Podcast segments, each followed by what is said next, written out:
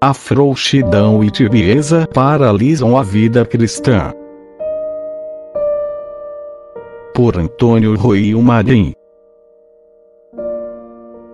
se vivermos com frouxidão e tibieza, podemos paralisar completamente nossa vida cristã. Mesmo que estejamos habitualmente na graça de Deus, e mesmo que pratiquemos uma infinidade de boas obras, mas realizadas com amor menor, o grau essencial de caridade permanecerá paralisado, apesar daquela infinidade de obras imperfeitas. E se a caridade não cresce, também a graça não cresce.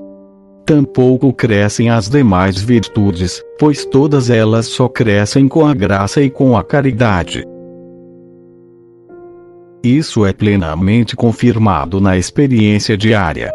Realmente, vemos uma multidão de boas almas, que habitualmente vivem na graça de Deus, que talvez contém 40 ou 50 anos de vida religiosa em um mosteiro, sem ter cometido nesse período nenhuma falta grave, e tendo praticado uma infinidade de obras e atos de sacrifício, mas que apesar disso, estão muito longe de serem santas quando são incomodadas ou contrariadas, irritam-se. Quando lhes falta alguma coisa, reclamam muito.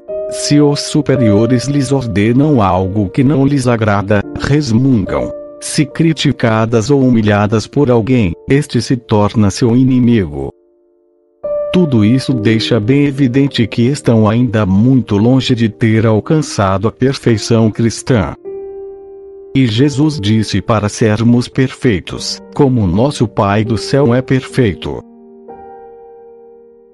Mas então, como explicar esse fenômeno depois de tantas boas obras praticadas durante aqueles longos anos de vida cristã, até mesmo religiosa ou sacerdotal?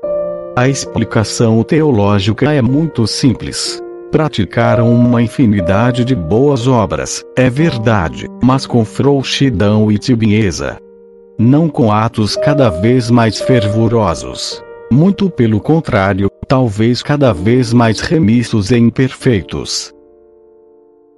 O resultado é que o termômetro de sua caridade, e consequentemente o grau de glória e das demais virtudes, permaneceu completamente estagnado no essencial são tão tíbios e imperfeitos como no princípio de sua conversão ou de sua vida religiosa.